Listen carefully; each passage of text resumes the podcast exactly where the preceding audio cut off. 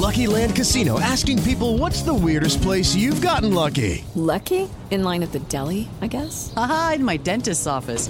More than once, actually. Do I have to say? Yes, you do. In the car before my kids' PTA meeting. Really? Yes. Excuse me, what's the weirdest place you've gotten lucky? I never win and tell. Well, there you have it. You can get lucky anywhere playing at LuckyLandSlots.com. Play for free right now. Are you feeling lucky? No purchase necessary. Void where prohibited by law. 18 plus. Terms and conditions apply. See website for details.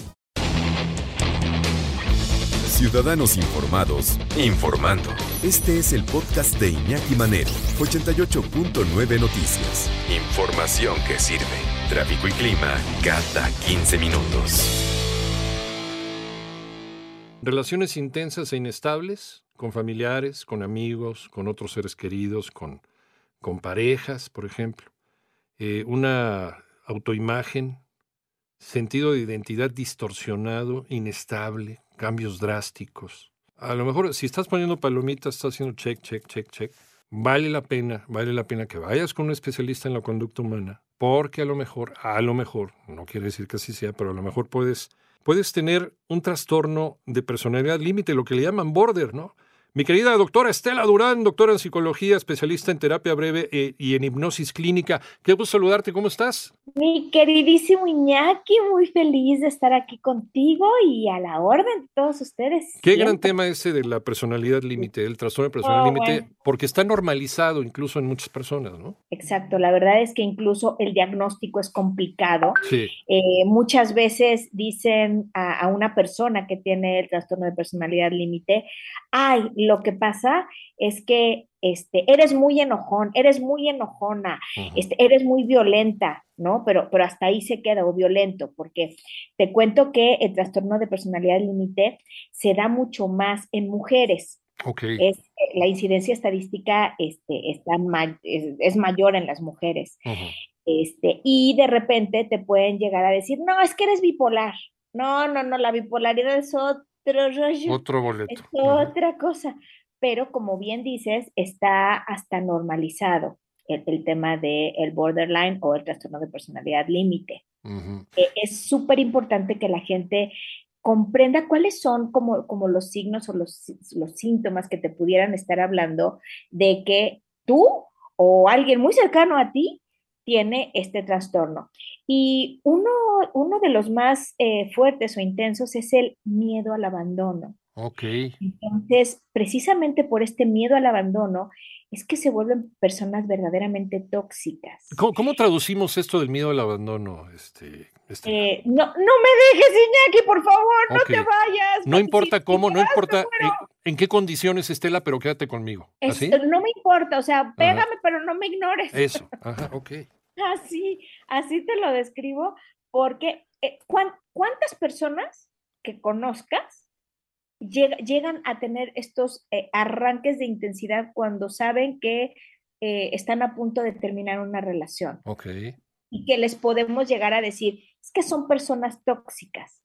Bueno, pues esta toxicidad podría deberse a un trastorno de personalidad límite, en donde si hay una amenaza a esto, que es lo, lo que a mí me da seguridad, que es mi relación, solamente por hablar de un ejemplo, ¿eh? porque es como mucho más fácil de identificarlo cuando estamos hablando de situaciones de pareja Sí. pero también puede ser de hijos y de papás y, y, o sea, puede haber mamás bien tóxicas eh, de que pues no, no me abandonas, ¿no? Y tú no te vas a casar y hago todo y más para boicotearte todas tus relaciones. Trastorno de personalidad límite, el border, trastorno border. Estamos platicando con la doctora Estela Durán, doctora en psicología, especialista en terapia breve, hipnosis clínica, que uno de los rasgos así más frecuentes en las personas, ya también nos ha adelantado Estela, que sobre todo sucede en las mujeres, este trastorno de personalidad límite, eh, es eh, el miedo al abandono y el hacer cualquier cosa que esté en nuestras manos para evitar que esa persona cercana a nosotros, ya sea una pareja, ya sea este, un familiar, nos abandone, nos deje. ¿no? Esta, esta terrible inseguridad, que incluso te dejaba la pregunta, Estela, y gracias por seguir en la, en la comunicación, podría llegar incluso hasta el crimen, ¿no? Hasta el asesinato, por Sí, supuesto.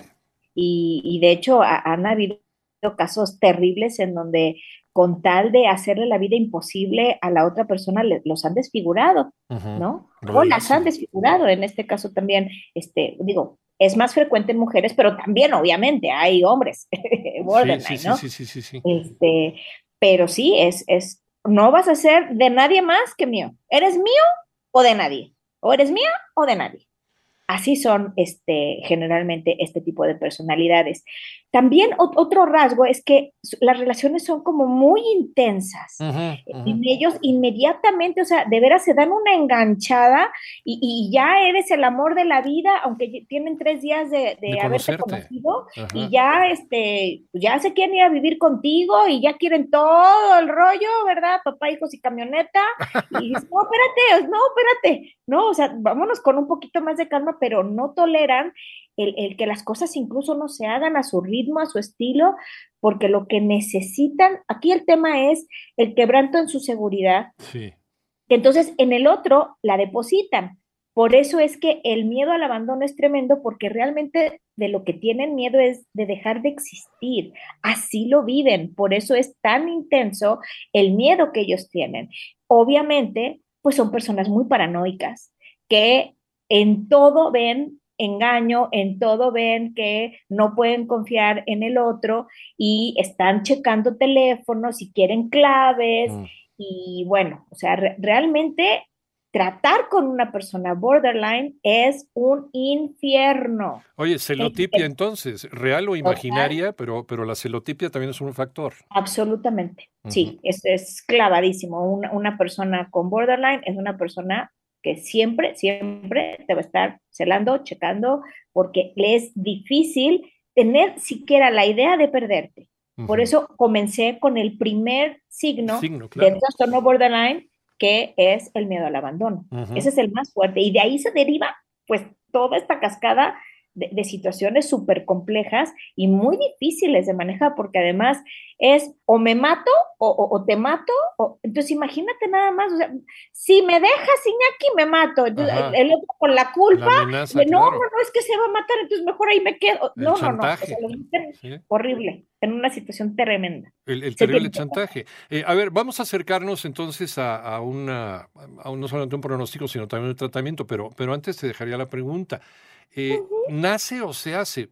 Eh, vamos, ahorita dijiste un abandono. Esto, esto puede surgir porque en algún momento fuiste abandonada o abandonado o eh, ya es una lesión cerebral, ya nacemos con esta disposición a la personalidad border. ¿Se sabe? Hay muchos estudios en este sentido y se inclina más a que efectivamente viene de un tema de abandono. Si tú le rascas un poquito al tema, a, a, una persona que tiene este tipo de características, en su historia hay un tema de abandono o del papá o de la mamá o de alguien o de una figura de verdad muy importante. Y fíjate lo, que te voy a señalar, no importa si ese abandono es incluso por muerte. Ya, O sea, no, es que con dolo te abandono, sino, pues el papá murió. O, se murió abuelito o abuelita, ¿no? Y, yo estoy muy apegado a ellos, hay una pérdida ahí. Ajá hay una pérdida, hay una pérdida que, evidentemente fue impactante, que no se pudo asimilar y que entonces te causa el trastorno límite de personalidad.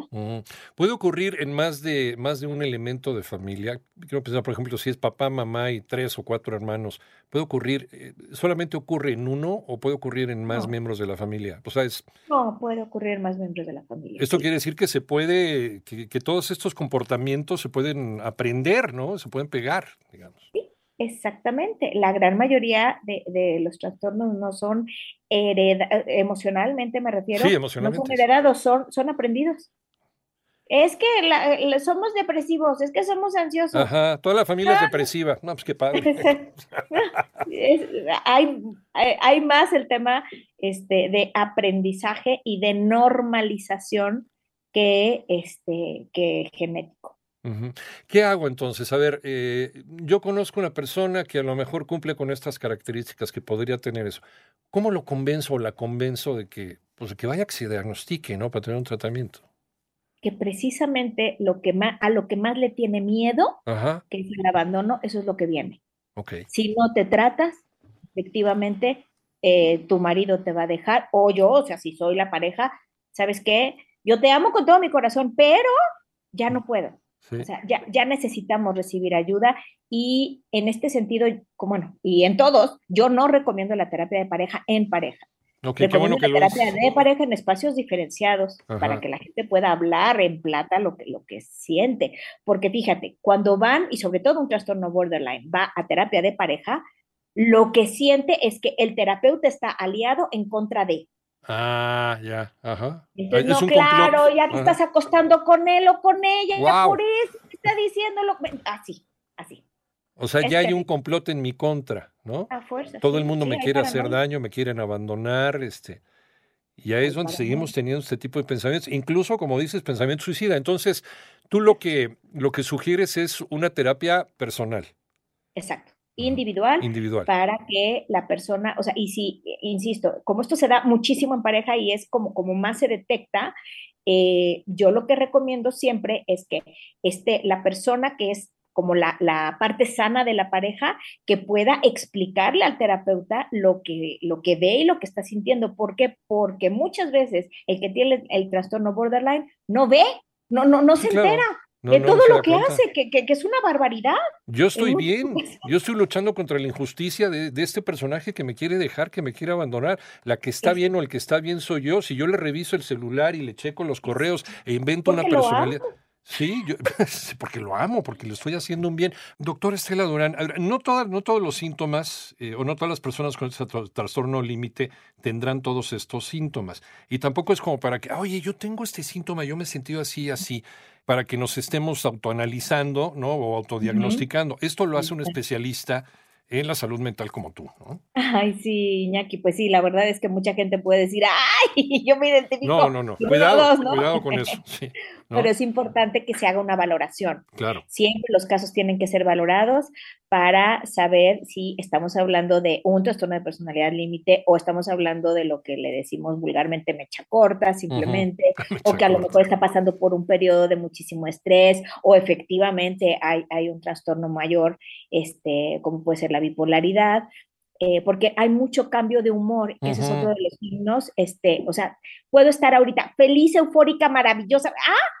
Y de repente con una tristeza impresionante, pero en un segundo, ¿eh? Sí. Entonces, es- eso también es uno de los signos este, del trastorno de personalidad límite. Entonces, sí es súper importante que siempre, siempre acudan a un verdadero especialista eh, y de verdad que siempre, siempre lo señalo. Hay muchos, muchas personas que, sobre todo en la pandemia, se entrenaron en coaching y perdón, pero los coaches no pueden atender este tipo de Diagnosticar. claro. no pueden diagnosticar. Tengan cuidado, a veces lo barato sale caro sentido. Vayan con un verdadero especialista para que los, primero los diagnostiquen y luego les den un buen tratamiento. El- la manera más rápida de que te cures es con un buen diagnóstico. Mientras no tengas un buen diagnóstico, difícilmente vas a poder tener un buen tratamiento. Ya hice yo mi examen de conciencia. Digo, a ver, tengo, tengo estos síntomas, tengo la, la intranquilidad, que a lo mejor traigo esto, porque sí me ha pasado en la historia de mi vida, pues he sido así como que muy intensito o muy intensita.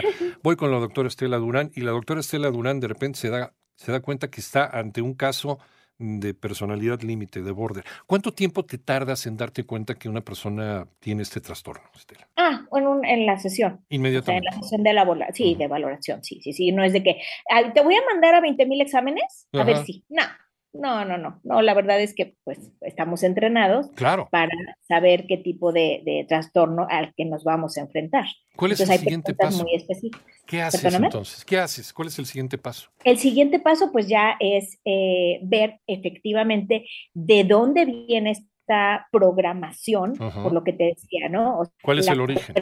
que lo van a abandonar. Ajá. Entonces vamos, vámonos al origen, ¿no? Por eso te decía, le rascas tantito y checas y casi siempre hay abandono. O sea, es, es muy difícil que en un trastorno de personalidad límite no haya abandono.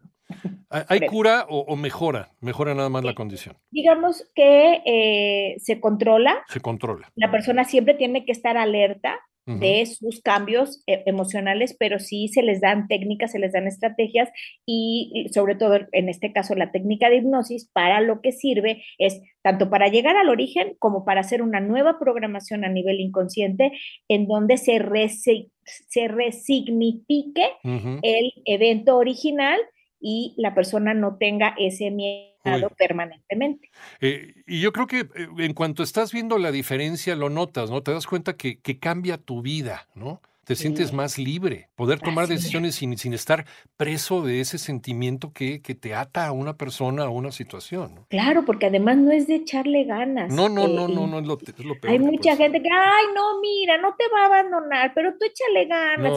Realmente la persona siente que se le va la vida. Importante la resignificación, reprogramación inconsciente para que la persona suelte aquella situación que haya vivido en el pasado y que ahora enfrente a mismo estímulo, diferente reacción, mismo estímulo, diferente reacción. Es lo que yo siempre, con lo que yo siempre resumo, lo que sea en lo que nosotros hacemos, eh, la reprogramación inconsciente, es el estímulo va a estar ahí. O sea, tu marido no va a estar todo el tiempo a, ver, o sea, teniéndote miedo de que, de que llegue tarde porque de verdad es una junta, no puede vivir así. Entonces, va a llegar tarde, pero tú lo vas a entender y lo vas a vivir de manera diferente. ¿Me explico? Entonces, eso es lo que se hace en un proceso. La doctora Estela Durán, ¿en dónde te encontramos, Estela? Claro que sí, es www.terapiabreve.com y mis redes sociales es Estela Durán PhD, tanto en Instagram como en Facebook, y estamos atendiendo realmente a todo el mundo a través de Internet. Sí, que es, es, una maravilla, ¿no? Dar terapia a todos lados. Online. Gracias a la tecnología. Doctora Estela Durán, doctora en psicología, especialista en terapia breve e hipnosis clínica. Te agradecemos muchísimo esta charla, doctora. Gracias, Iñaki. Los abrazo con todo mi corazón. Igualmente, abrazo muy, muy fuerte.